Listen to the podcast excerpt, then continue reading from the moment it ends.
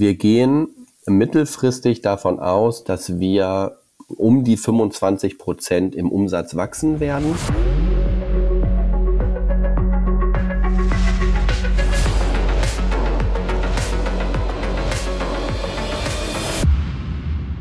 Im Juli 2021 wagte das Optikerunternehmen Mr. Specs den Gang an die Börse. Es gibt vermutlich kaum jemanden, der noch nicht vom einstigen Online-Händler gehört hat. Doch Mr. Specs befindet sich auf Expansionskurs und ist daher mittlerweile auch schon im stationären Handel vertreten. Und damit begrüße ich euch zurück zum Anleger-Podcast des Effektenspiegel-Magazins. Mein Name ist Janine Krüger und ich freue mich heute mit Herrn Dehn von Mr. Speck sprechen zu dürfen. Er ist Finanzvorstand bei dem 2007 gegründeten Unternehmen. Herr Dehn, herzlich willkommen und schön, dass Sie dabei sind. Ja, hallo, herzlich willkommen. Freut mich sehr.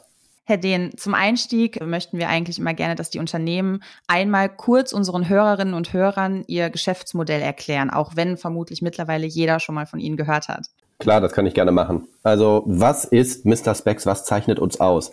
Grundsätzlich verstehen wir uns als führende digitale Omnichannel-Optiker-Marke. Was bedeutet Omnichannel? Omnichannel bedeutet, dass wir Kunden nicht nur über den stationären Handel ansprechen, wie jetzt beispielsweise etablierte Optiker, sondern wir den Kunden auch die Möglichkeit geben, online über das Handy, das Smartphone, das Tablet, Brillen zu bestellen. Und wir arbeiten immer weiter daran, dass die, dass die komplette Kundenjourney, ja, vom Sehtest bis hin wirklich zur Bestellung sowohl online als auch offline sehr entspannt abläuft, sehr convenient abläuft und vor allem der Kunde die Möglichkeit hat, entweder den kompletten Prozess online oder offline abzuschließen, beziehungsweise besteht auch die Möglichkeit, dies hybrid zu machen. Was Mr. Specs darüber hinaus auszeichnet, ist letztendlich, dass wir uns nicht als ein Optiker per se verstehen, der letztendlich Medizinprodukte veräußert, sondern als ein Optiker, der stärker einen Fokus darauf legt, dass Kunden Spaß beim Kauf an der Brille haben und das eher zu der Persönlichkeit des Kunden gehört. Also Brillen kaufen als Erlebnis. Exakt, genau. Und trotzdem haben sie ja als, als reiner Online-Händler angefangen. Ich erinnere mich daran, dass man mit Hilfe einer Software via Video Brillen anprobieren konnte beispielsweise, bevor man sich entscheidet. Und das war damals schon sehr fortschrittlich. Mittlerweile sind sie auch im stationären Handel vertreten und treiben da ihre Expansionsstrategie immer weiter voran. Ähm, wieso haben Sie sich für den Schritt in den stationären Handel entschieden? Das hat unterschiedliche Gründe. Zum einen ähm, ist es erstmal so, dass wir festgestellt haben, dass wir zwar auf der Online-Seite den Kunden schon sehr, sehr gute Services anbieten. Ja? Sie haben gerade schon den Virtual Try-On angesprochen oder auch den Sehtest. Wir aber auch festgestellt haben, dass der Wunsch von Kunden weiterhin besteht, auch den persönlichen Kontakt häufig zu haben, sei es bei einem Sehtest oder bei einer Anprobe. Und haben uns aufgrund deswegen dann dazu entschieden, auch in den stationären Handel zu gehen, weil wir darüber hinaus in den Stores auch nochmal ganz andere Kundengruppen ansprechen, nämlich beispielsweise beim Durchschnittsalter auch Kunden, die ein höheres Alter haben und damit Kunden sind, die sich tendenziell auch eher für Gleitsichtbrillen, denn Einstärkenbrillen interessieren. Jetzt haben Sie gerade Online-Sehtest schon mal angesprochen. Jetzt bin ich Laie, aber wie muss ich mir denn einen Online-Sehtest vorstellen? Das stelle ich mir ein bisschen schwierig vor. Also Online-Sehtest läuft letztendlich so ab, dass es gewisse Aufgaben gibt, will ich mal sagen, die man als Kunde oder als, ähm, als Person, die den Sehtest äh, durchführt, letztendlich Step by Step angehen muss. Die Herausforderung an der Geschichte ist, prinzipiell, dass die Person, die den Sehtest dann durchführt, beispielsweise den exakten Abstand zum, zur Kamera, zum Laptop beispielsweise mhm. einhalten mhm. muss. Ja, das bedeutet, da gibt's halt immer eine gewisse Fehlertoleranz, ja, die, ähm, warum wir auch beispielsweise sagen, ja, also der Online-Sehtest, der funktioniert, aber um sicher zu gehen, dass dann auch die exakten äh, Sehwerte gemessen werden, bietet es sich immer an, nochmal bei einem unserer Stores vorbeizuschauen. Und jetzt hat in, gerade in der Corona-Pandemie der Onlinehandel ja einen wahren Boom erlebt. Haben Sie durch, gerade durch die Pandemie nochmal einen besonderen Nachfrageanstieg verzeichnet? Also wir haben natürlich auf der einen Seite durch unsere Stores, die wir auch ähm, im Jahr 2020 schon geöffnet hatten, natürlich auch im stationären Handel sehr unter, unter Corona gelitten. Ja? Also der, der, der Traffic in den Innenstädten, in den Shoppingcentern, der ist dramatisch zurückgegangen. Das mhm. haben wir natürlich auch ähm, als, äh, als Optiker gemerkt. Ja? Wir waren auch in der ersten, im ersten Lockdown von, äh, von einer Schließung betroffen und als ein Unternehmen, das sehr stark auf Fashion und auf die Shopping Experience setzt, leiden wir natürlich auch überproportional stark darunter, wenn letztendlich der Traffic in den Städten ausbleibt. Auf der anderen Seite haben wir natürlich online sehr stark profitiert, ja, was letztendlich auch die Resilienz des, des Omnichannel Business Models einfach zeigt, dass wenn der eine, letztendlich der eine Revenue Stream mal abbricht, ich gleichzeitig die Möglichkeit habe, den Umsatz über, über online dann zu kompensieren. Und jetzt haben wir es gerade schon gehört. Sie haben mitten, im Grunde mitten in der Pandemie 2021 den Gang an die Börse gewagt. Vielleicht aus heutiger Sicht, ähm, wenn man jetzt zurückblickt, war das der richtige Zeitpunkt? Das war auf jeden Fall der richtige Zeitpunkt. Zum einen, weil wir ähm, an unsere Strategie glauben, wir davon überzeugt sind, dass der Rollout weiterer Stores unsere Omnichannel-Strategie nicht nur in Deutschland, sondern auch auf den europäischen Markt deutlich präsenter zu machen, der richtige Schritt ist und wir dafür letztendlich weitere Wachstumsfinanzierung benötigten.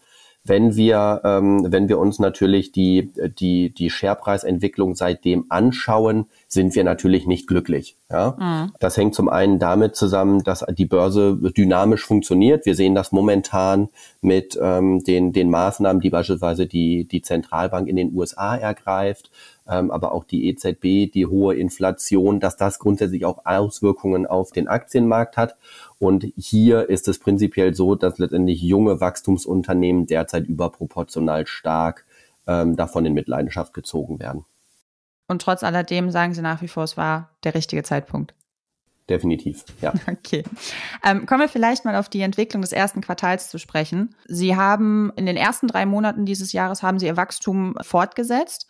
Wie sehen Sie, wenn Sie jetzt das vergangene Jahresviertel Revue passieren lassen, wie zufrieden sind Sie mit der Entwicklung? Ich glaube, grundsätzlich muss man die, muss man unsere 6% Wachstum in Perspektive setzen. Ähm, wir haben letztes Jahr im ersten Quartal ein Rekord, eine Rekordhöhe an Wachstum generiert. Ja, wir sind mhm. 27 Prozent gegenüber dem damaligen Vorjahr, also Q1 2021 zu Q1 2020 gewachsen. Die Brille ist in einzelnen Monaten über 60 Prozent ähm, gewachsen äh, im Vergleich zum Vorjahreszeitraum. Und auf diese extrem starke Vergleichsbasis haben wir es geschafft, nochmal sechs Prozent zuzulegen und haben zumindest bei der Brille dieses überproportional äh, starke Wachstum bestätigen können. Gleichzeitig ist es so, dass wir, was insgesamt die, die Store-Performance angeht, wir auf der einen Seite sehen, dass wir schon wieder besser performen in unseren wir nennen das immer Pre-Pandemic Cohorts, also in unseren Stores, die schon vor der Pandemie eröffnet hatten. Mhm. Da performen wir schon besser. Es wäre aber mehr gegangen. Warum ging nicht mehr? Wir haben aufgrund der Pandemiesituation der hoch ansteckenden Omikron-Variante Krankheitsraten von 20 bis 30 Prozent, sowohl in unserer Logistik als auch in, in unseren Stores gehabt. Mhm. Das konnten wir nicht ähm, kompensieren. Ja. Gleichzeitig sehen wir, wie auch viele andere E-Commerce-Unternehmen, dass wir online momentan eine gewisse Online-Müdigkeit einfach feststellen und es hier herausfordernder ist, die Kunden letztendlich anzusprechen und dann vom Kauf zu überzeugen. Was wahrscheinlich ja auch mit dem, mit dem Boom in der, in der Pandemiezeit zu tun hat. Absolut, genau. Hm. Und wie bereits erwähnt, befinden Sie sich aktuell auf Expansionskurs. Allein in diesem Jahr wollen Sie 20 weitere Stores eröffnen. Sehen Sie sich da auf Kurs? Ja, wir sehen uns da auf Kurs. Wir haben im ersten Quartal vier Stores eröffnet. Perspektivisch planen wir im zweiten Quartal, ne, dass wir acht Stores eröffnen und dann gehen wir davon aus, dass wir im zweiten Halbjahr weitere acht Stores eröffnen werden. Wir haben also aus dem letzten Jahr gelernt, weil wir festgestellt haben, die, die Omikron-Variante ist, ist noch alle entgegen hier in Deutschland, so dass wir im Q1 äh, ein Stück weit die, die Bremse reinge, äh, reingelegt haben und jetzt im Q2 und dann im zweiten Halbjahr entsprechend beschleunigen werden, was die Store-Rollouts angeht. Mhm. Und ähm, Sie öffnen ja auch nicht nur Stores in, in Deutschland, sondern auch im Ausland. Wie läuft da die Entwicklung? Die Entwicklung läuft ähm, zufriedenstellend, also entsprechend unserer Erwartungen.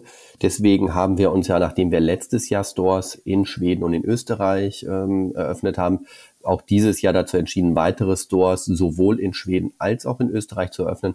Und perspektivisch planen wir auch einen Markteintritt mit einem Store in die Schweiz. Und wenn man das jetzt mal mit Deutschland vergleicht, wie entwickelt sich das? Also wir sind natürlich bei, ähm, bei unseren internationalen Stores, ähm, fehlt uns ein Stück weit die Erfahrung. Deswegen sind wir hier etwas zurückhaltender, was letztendlich ähm, die, die initiale Erwartungshaltung angeht Was sich aber zeigt, ist, dass sowohl in Österreich als auch in Schweiz die Erwartungen derzeit übertroffen werden. Und ist in Zukunft denn auch weiteres Wachstum beispielsweise durch Übernahmen geplant? Prinzipiell sind wir für M&A-Aktivitäten offen. Mhm. Ähm, wir setzen das aber nicht, nicht als, als hartes Ziel und haben hier nicht keine harten Vorgaben, will ich mal sagen, beziehungsweise wir, was für uns nicht in Frage kommt, ist, dass wir jetzt beispielsweise sagen, wir übernehmen eine eine kleine Kette in Deutschland, um unseren Fußabdruck hier an, bei der Anzahl der Stores zu vergrößern. Das würde für uns keinen Sinn machen. Was macht für uns Sinn auf der M&A-Seite?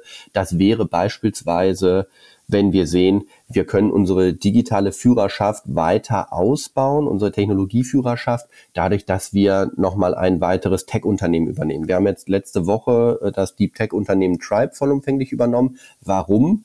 Weil wir festgestellt haben, dass die Technologie so stark ist, dass die uns in unterschiedlichen Features, beispielsweise der, der Rahmenempfehlung, also mhm. der Frame Recommendation, so viel bringt, dass es Sinn macht, dass wir hier 100 Prozent auch dann frühzeitig übernehmen. Und wenn wir so etwas sehen, dann können wir uns gut vorstellen, da auch tätig zu werden.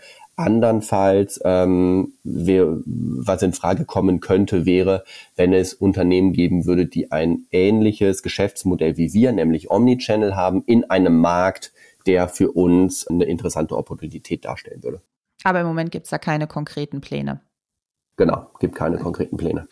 Jetzt hat der Expansionskurs, wie die Zahlen von 2021, also vom vergangenen Jahr gezeigt haben, ähm, den Gewinn gedrückt. Wie sehr, also Sie haben einen Verlust verzeichnet. Wie sehen hier Ihre weiteren Pläne aus? Also grundsätzlich auf, ähm, auf unserer Profitabilitätskennzahl, dem Adjusted EBIT, da haben wir ja keinen Verlust verzeichnet, sondern haben letztendlich einen Adjusted EBITDA von 4,1 Millionen erzielt. Auf EBIT-Basis haben wir einen Verlust verzeichnet, das stimmt. Hier muss man allerdings natürlich auch berücksichtigen, dass wir dort einmal Effekte aus unserem Börsengang drin hatten. Ähm, mhm. Jeder, der schon mal einen Börsengang gemacht hat, der, der weiß auch, das sind erhebliche Kosten, die damit einhergehen. Mhm. Ähm, was das perspektivisch bedeutet, wir wollen profitabel wachsen. Ja? Mhm. Das bedeutet letztendlich, wir werden nicht auf alle Kosten letztendlich in Wachstum investieren, sondern für uns muss das immer ein, ein gleichlaufender Prozess sein, dass wir letztendlich ähm, Umsatzwachstum erzielen, dies aber profitabel. Und jetzt haben Sie trotz der, der anhaltenden Unsicherheiten, so muss man es ja sagen, ähm, zuletzt den Ausblick auf das Gesamtjahr bestätigt. Könnten Sie unseren Hörerinnen und Hörern noch mal einmal kurz zusammenfassen, was wir im laufenden Jahr 2022 erwarten können? Genau, also das Q1 ähm, sind wir ähm, relativ gesehen, gemessen an unserer Guidance relativ schwach in das Jahr gestartet. Wir gehen aber von einer weiteren Beschleunigung aus ab dem Q2, wobei das Q2 noch ein gewisses Transitionsquartal ist. Ja, und wir gehen dann ab dem zweiten Halbjahr von einer starken Beschleunigung auf der Umsatzseite aus, so dass wir Stand heute davon ausgehen, dass wir unser Umsatzziel von ähm, einem stärkeren Wachstum als im Vorjahr erreichen werden. Gleichbedeutend dann auch mit einer höheren Profitabilität auf Adjusted EBITDA-Basis, also dem bereinigten Gewinn ähm, gegenüber dem Vorjahr. Letztes Jahr war das 4,1. Das bedeutet, hier gehen wir auch von einer Erhöhung aus. Vielleicht zum, zum Abschluss blicken wir gerne immer so ein bisschen in die Zukunft. Wie sehen Ihre Mittelfristziele aus? Das hatten Sie schon gesagt, profitabel wachsen. Genau, also wir gehen mittelfristig davon aus, dass wir um die 25 Prozent im Umsatz wachsen werden. Dies auf der einen Seite bedingt durch Online-Wachstum ja, und auf der anderen Seite durch unseren Omnichannel-Ansatz. Bedeutet, dass wir weitere Stores live nehmen und ähm, dann perspektivisch von einer immer größer werdenden Zahl an, an Stores und deren Umsatz äh, profitieren werden. Wir gehen mittelfristig davon aus, dass wir um die 50 Stores pro Jahr neu hinzunehmen werden. Und ähm, zum Thema profitables Wachstum, wir gehen davon aus, dass wir mittelfristig eine niedrige zweistellige Adjusted EBITDA-Marge erreichen werden. Dann wünsche ich Ihnen für die Zukunft auf jeden Fall alles Gute und bedanke mich an dieser Stelle für das interessante Interview, Herr Dehn. Ja, vielen Dank ähm, für die Einladung und ähm, alles Gute. Sehr gerne. Äh, wenn ihr mehr über Mr. Specs erfahren wollt, schaut gerne auf unserer Homepage effekten-spiegel.com vorbei, wo wir euch auch wie immer über das aktuelle Börsengeschehen auf dem Laufenden halten. Ich bedanke mich fürs Zuhören und würde mich freuen, wenn ihr auch das nächste Mal wieder einschaltet. Bis dahin, bleibt gesund.